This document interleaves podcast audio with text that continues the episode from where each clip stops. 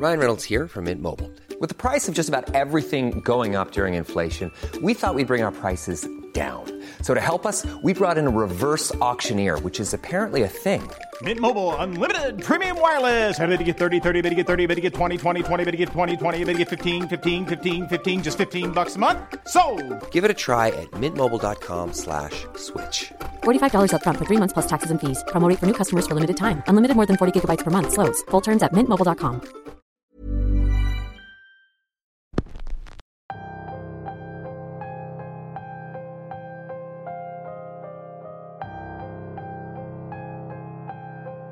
Una semana más y estamos a punto de terminar un mes. Como se han ido dado cuenta, en Radio Macabra hemos venido presentando pequeñas recopilaciones de temas específicos. La idea de esto es darle voz a aquellas pequeñas historias que merecen ser contadas y que por su duración no siempre están disponibles para todos nosotros. Pero no se preocupen, las historias individuales están ahí esperando el momento justo para sacarles a ustedes el mejor de los sustos. Bienvenidos a Radio Macabra, su programa favorito de la noche. En esta ocasión, les traemos tres historias ocurridas en vagones de metro. Todos hemos escuchado alguna historia, pero pocos hemos sido testigos de ellas. Yo los invito a que cierren los ojos y se dejen llevar por estas tres historias aborden su vagón porque estamos a punto de comenzar. Esto que les platico nos sucedió una noche del mes de agosto. Mi amigo y yo regresábamos de una fiesta y como vivíamos algo lejos, no teníamos mucho dinero, nos regresamos antes de que cerrara el metro. Era tarde y a pesar de ser una línea muy concurrida, incluso por las noches, aquella vez no había mucha gente. Veníamos del centro y por acompañar a una amiga para que no se fuera sola, viajamos hasta Pantitlán para tomar ahí la línea café con dirección a Tacubaya.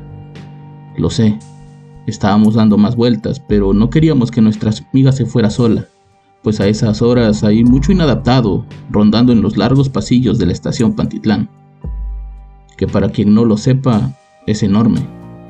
Solo hacer un transbordo te puede tomar mucho tiempo y también esfuerzo, pues puedes llegar por el tren subterráneo y tu conexión puede ser elevada, como era nuestro caso. Al llegar a la estación Valbuena de la línea rosa, nuestra amiga vio algo que llamó su atención. Afuera, como esperando el tren, estaba un hombre. Ella lo recuerda como con una chamarra azul marino, cabello corto estilo militar y cargaba una mochila. El hombre la miraba fijamente, pero no parecía tener intenciones de abordar el vagón.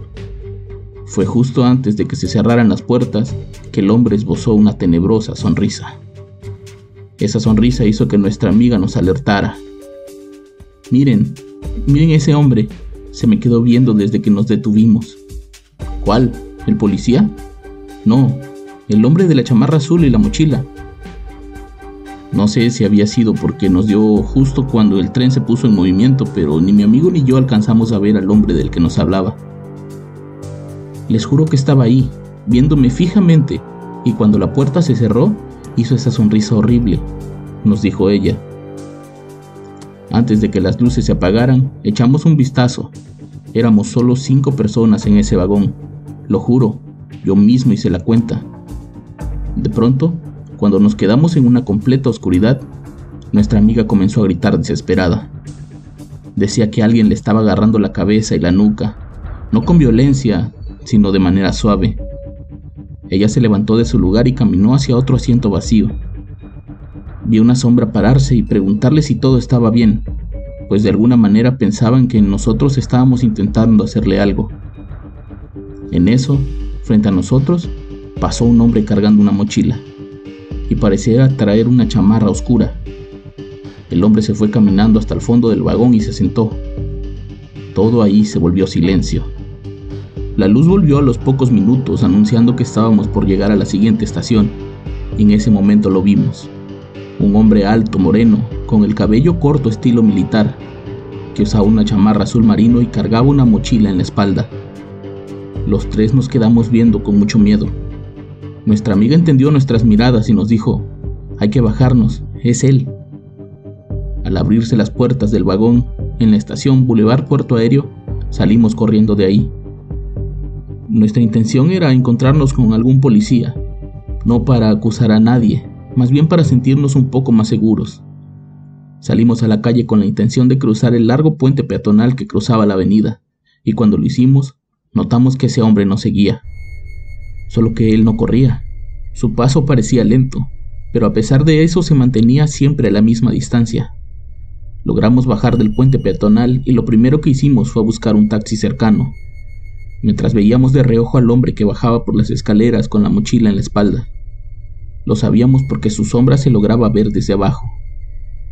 Esperamos y nadie nos recogía. De pronto nos dimos cuenta de que nadie lo vio bajar.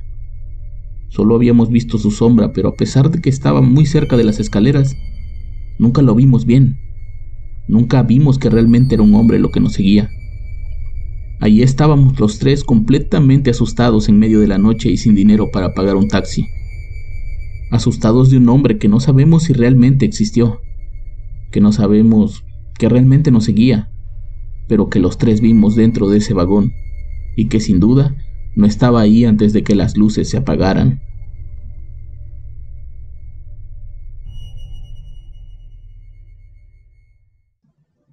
La siguiente historia ocurre en Argentina más precisamente en la línea A del Metro de Buenos Aires. Cabe mencionar que esta línea fue abierta en el año de 1913, lo que la convierte en la línea de metro más antigua de Latinoamérica. La línea corre alrededor de unos 10 kilómetros y hasta hace unos años todavía se usaban esos viejos vagones de madera que te hacían sentir que te transportaban al pasado, dándole a ese viaje ese toque un tanto especial y tétrico, del que hasta hoy en día se habla. Esto le sucedió al hermano de mi abuelo. Él regresaba de su trabajo cuando abordó el tren. Esa noche afuera hacía mucho frío. Corrían los meses del invierno argentino y casi todos usaban abrigos o camperas para cubrirse. Al iniciar el recorrido, las luces del vagón se apagaron como de costumbre, dejando únicamente unas tenues luces auxiliares para que la gente viera en el interior. Conforme el vagón se adentraba en ese oscuro túnel, pudo ver a un hombre sentado en los asientos del vagón. El hombre no parecía alguien normal. Usaba únicamente una camiseta de algodón blanca debajo de un overol de mezclilla. No traía nada más. Era muy extraño, pues esa noche, les repito, hacía mucho frío. El hermano de mi abuelo lo vio detenidamente y pensó que posiblemente se trataba de un vagabundo o de alguien que había salido de casa sin la menor precaución así que se acercó a él para ofrecerle una bufanda de lana que cargaba consigo. No era mucho, recuerda, pero al menos le ayudaría a no enfermarse. Al tocarle el hombro para llamar su atención, notó que el hombre estaba helado, casi al borde de la hipotermia, por lo que se apresuró a sacarse la bufanda y ofrecérsela. El hombre parecía no hacer caso hasta que, después de insistir un par de veces, aquel extraño hombre volteó. Su cara pálida contrastaba con el negro de sus ojos, su expresión parecía de dolor y su quijada parecía estar completamente fuera de su lugar. Mi tío se devolvió a su asiento sin decir una sola palabra. Cerró los ojos y de inmediato comenzó a decir algunas oraciones. Sabía que el hombre ahí sentado no era lo que él creía. Ese hombre parecía estar completamente muerto. Al llegar a la siguiente estación, las luces se encendieron por completo, y al abrir los ojos no había rastro del hombre del overol. Esa noche llegó a una casa muy confundido, pero no quiso contarle nada a la familia.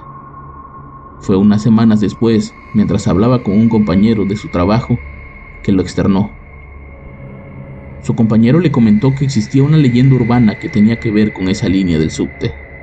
Supuestamente, en los años en que se construía la línea, un accidente provocó la muerte de dos trabajadores que tanto las autoridades como los encargados de la obra taparon el accidente y lo manejaron en secreto con la familia de los obreros. A partir de ahí es muy común escuchar historias parecidas a la de mi tío. Siempre hay alguien que ha visto a esos obreros, ya sea dentro o fuera del tren. Siempre con esa misma mirada, con ese profundo vacío negro en los ojos, como queriendo contar lo que ahí pasó, como queriendo que su historia nunca se olvida y que se les dé por fin el respeto que se merecían.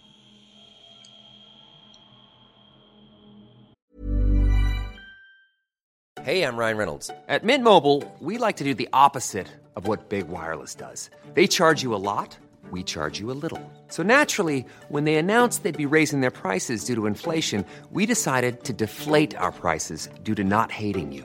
That's right. We're cutting the price of Mint Unlimited from $30 a month to just $15 a month. Give it a try at mintmobile.com slash switch. $45 upfront for three months plus taxes and fees. Promo rate for new customers for limited time. Unlimited more than 40 gigabytes per month. Slows. Full terms at mintmobile.com.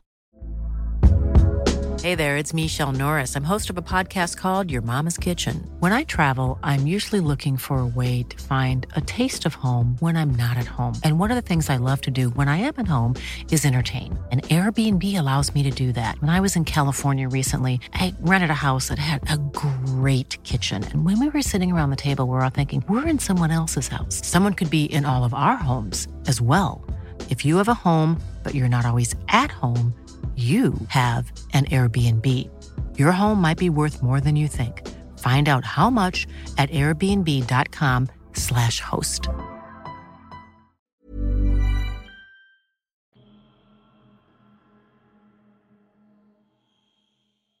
Desde muy chico he viajado en el metro de la Ciudad de México. Mi familia nunca tuvo la posibilidad de tener un auto y en una ciudad tan grande y congestionada como esta, tenerlo tampoco parece una decisión inteligente. Puedo presumir que conozco todas las líneas del sistema colectivo, y eso me ha permitido escuchar todo tipo de historias relacionadas con el metro. Historias que van desde apariciones de niños hasta la supuesta mujer sonriente del metro, pero sin duda las historias que más me han marcado son esas historias de personas que agobiados por sus problemas deciden terminar con su vida arrojándose a las vías del tren.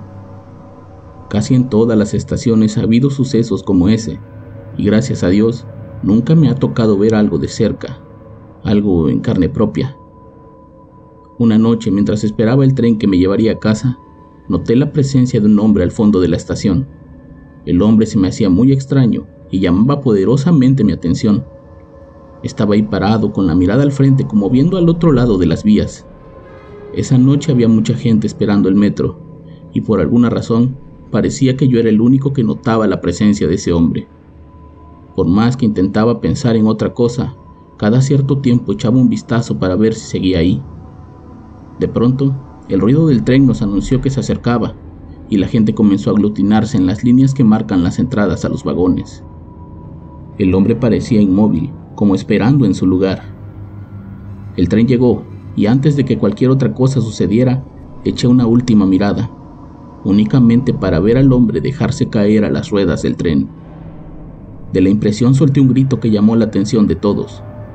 Comencé a gritar frenético que alguien se había arrojado a las vías del tren, pero nadie más se había dado cuenta. Los policías corrieron para ver si lo que yo decía era cierto, pero por más que alumbraban con sus linternas, no lograban ver nada. La gente abordó el tren y yo me quedé ahí acompañado de dos policías. Querían asegurarse de que lo que yo decía era cierto, y de no serlo, me llevarían detenido por alterar el orden y alertar falsamente a los demás. Cuando el tren se fue, no había absolutamente nada en las vías. Si alguien hubiera saltado, habría dejado una mancha enorme de sangre al menos, pero esa noche no había nada. Les juré a los policías que lo que yo había visto parecía muy real. Ellos me llevaron a la oficina para revisar las cámaras y les dijera en dónde estaba el hombre que yo decía haber visto pero al revisar las grabaciones no lo vi. Esa noche mi madre tuvo que ir a sacarme de ahí y pagar una multa. Ella me creía, pues yo no solía hacer ese tipo de bromas. Tampoco iba borracho como para haber tenido una alucinación.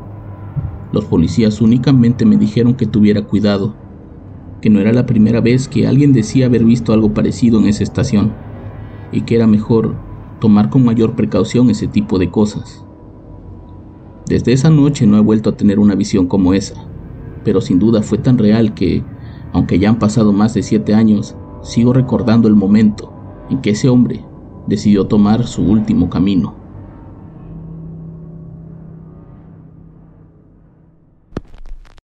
Como pueden ver, las historias que rodean a los sistemas del metro abundan en todo el mundo. La próxima vez que se suban a uno, pongan atención a su alrededor Nunca se sabe lo que pueden llegar a ver. Yo los espero la próxima semana con más historias y con más Radio Macabra. Éxitos que te matarán de miedo. Buenas noches. If you're looking for plump lips that last, you need to know about Juvederm lip fillers. With Juvederm Volbella XC and Juvederm Ultra XC, your lip look, whether it's subtle or bold, can last up to one full year with optimal treatment and no additional maintenance. Find a licensed specialist and see if it's right for you at juvederm.com today. That's J U V E D E R M.com. Add fullness to lips in adults over 21 with Juvederm Volbella XC or Juvederm Ultra XC. Do not use if you have severe allergies or a history of severe allergic reactions, or if you're allergic to lidocaine or the proteins used in Juvederm. Tell your doctor if you have a history of scarring or taking medicines that decrease the body's immune response or that can prolong bleeding. Common side effects include injection site redness, swelling, pain, tenderness, firmness, lumps, bumps, bruising, discoloration, or itching. As with all fillers, there's a rare risk of unintentional injection into a blood vessel, which can cause vision abnormalities, blindness, stroke, temporary scabs, or scarring. For full important safety information, visit juvederm.com. Planning for your next trip? Elevate your travel style with Quince. Quince has all the jet setting essentials you'll want for your next getaway, like European linen, premium luggage options, buttery soft Italian leather bags, and so much more. And is all priced at 50 to 80% less than similar brands. Plus, Quince only works with factories that use safe and ethical manufacturing practices. Pack your bags with high-quality essentials you'll be wearing for vacations to come with Quince. Go to quince.com slash pack for free shipping and 365-day returns.